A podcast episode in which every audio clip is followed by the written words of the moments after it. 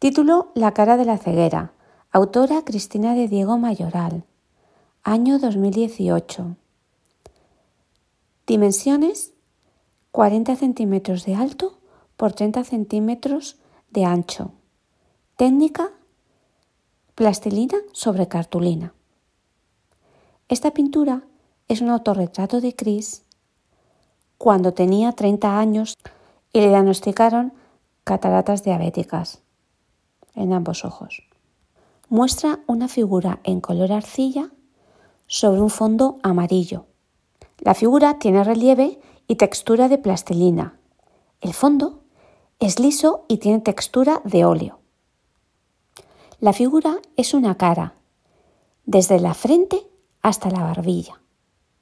La cara está mirando hacia adelante, pero sus ojos no tienen pupilas. El pelo y la frente están en la parte superior y son de color arcilla. El pelo es corto y rizado. Las orejas y la nariz son grandes y de color arcilla. Los ojos son desiguales. Su ojo derecho es casi totalmente blanco y vacío, con una mancha azul en el lagrimal. También está rodeado por una estrecha línea azul.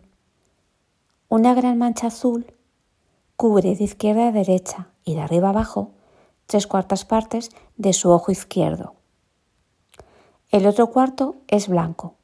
Sus labios son grandes y rojos. Su barbilla es cuadrada.